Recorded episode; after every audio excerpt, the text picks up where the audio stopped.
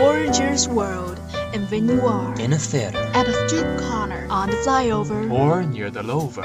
Stories happen every day. Changeable stories give you special moods.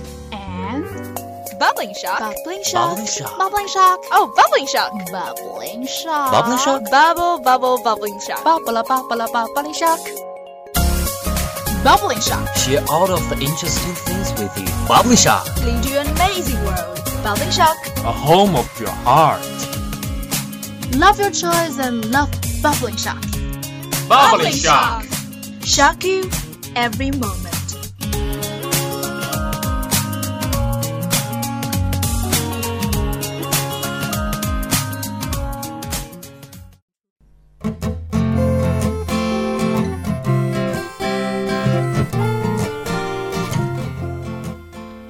Good afternoon, everyone. Welcome to Bubbling Shock of Sunset Lake Radio Station. This is Cheer. This is you radio, you listen, you like it. And now you are listening to today's Bubbling Shock. I'm pretty glad to meet you over the radio. This is Gao Feng. It's been a long time since last time we met. Indeed. Amazing! You finally turned your phone into a new smart one. What do you mean? It seems not that amazing, okay? Well, where is the Nokia? Oh, forget it. I love the brand, once the most popular phone manufacturer in this world. But now the phone department shuts down. Huh? Nokia is known for its firmness and stability, and it's real hard to break it down. Am I right? More than that, I overheard the news that a soldier blocked a bullet from AK 47 with a Nokia uh, 600 meters away. So why do you change your phone into a new smart one? Come on, nobody says that Nokia don't produce smartphones. Actually, in 2010, it cooperated with Microsoft to create a new brand named Lumia, and they sold well, especially Lumia 920. So, it doesn't concern me, alright? What I really care about is why you could afford a new phone rather than treating me to dinner.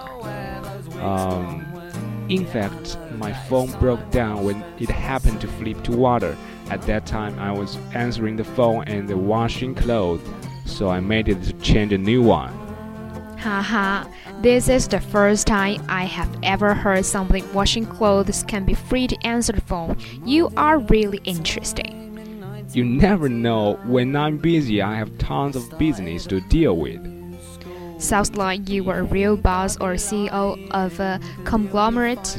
I know phones count a lot in our daily life and they make a great impact on us. Nobody can live without smartphones. So do I. It proved to me that I'm still a human being, at least. It seems no to me. Um, time to break. Let's enjoy a song. Six degrees of separation from the script. That it's time well spent, and I've no idea where those years gone when. Yeah, I know that it's time well spent, so I sing. You've read the books, you've watched the shows. What's the best way? No one knows. Yeah, meditate, get hypnotized. Anything to take from your mind, but it won't. Oh. You're doing all these things out of desperation. Whoa. You're going through six degrees of separation. You hit the drink, you take a toke. Watch the past go up. You fake a smile, you lie and say you're better now than ever. And your life's okay when it's not. No. You're doing all these things out of desperation. Whoa. You're going through six degrees of separation. First, you think the worst is a broken heart.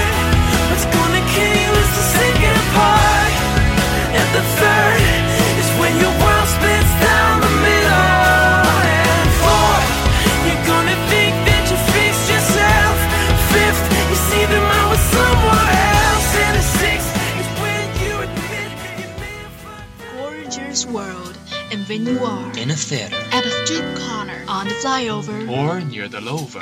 Stories happen every day. Changeable stories give you special moods. And Bubbling shock. bubbling shock. Bubbling shock. Bubbling shock. Oh, bubbling shock. Bubbling shock. Bubbling shock? Bubble, bubble, bubbling shock. Bubble, bubble, bubbling shock. Bubbling shock. Share all of the interesting things with you. Bubbly Shock. Lead you an amazing world. Bubbling shock. A home of your heart. Love your choice and love Bubbling shock. Bubbling shock. Shock you every moment.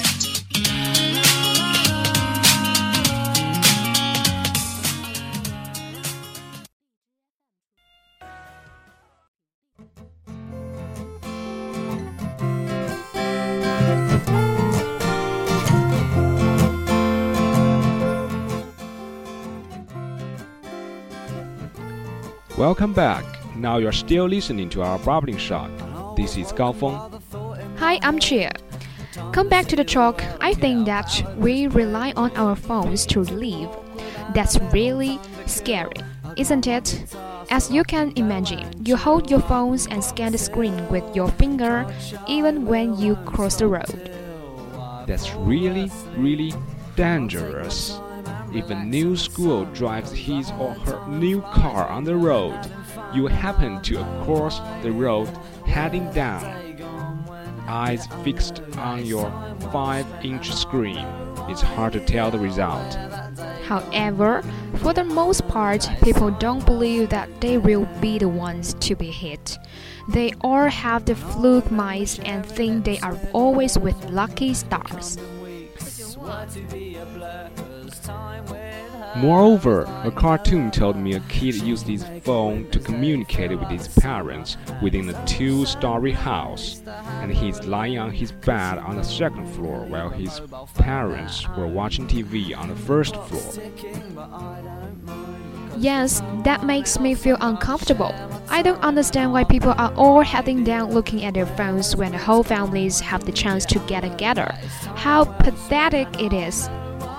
I doubt the weather is too much criticisms over the phones. Nevertheless, it helps smooth our lives. You try to list some of them. Maybe I will let myself be convinced of. Well, have you read the news that the habit of reading in China expands with mobile tech? Uh, no. What do you say? Ahead of World Book Day on Saturday, the Chinese Academy of Press and Publication issued its findings about reading habits in China. To the pleasure of many, 81% of Chinese under age 17 have a reading habit. So, what? I didn't finish it. I what matters is that most of them are readers of digital content. You can't have imagined that in 2015, Chinese people on average read 8 books. Well, you made a really good point, and I can't deny it. Also, it's current trend that many people make full use of the convenience of phones to learn as well as to teach. In other words, take some online tutorial lessons. How? For example, the Microblog University, a part of the Sina Weibo platform, some people take the opportunity to offer broadcast courses, which is well received. Alright, it seems that I know nothing about that. You almost convinced me, but I still keep my point that we should go on a digital diet. Yep, my mobile tech is a double-edged sword. Okay, time flies. Now we are approaching the end of today's bubbling shock. Hope you're enjoying it as well as we enjoying bringing it to you. And to find out more, visit our programs in Lizhi FM. Yep, now comes the last song named Whole World Around from Daniel Powter. Hope you enjoy. Bye. Bye.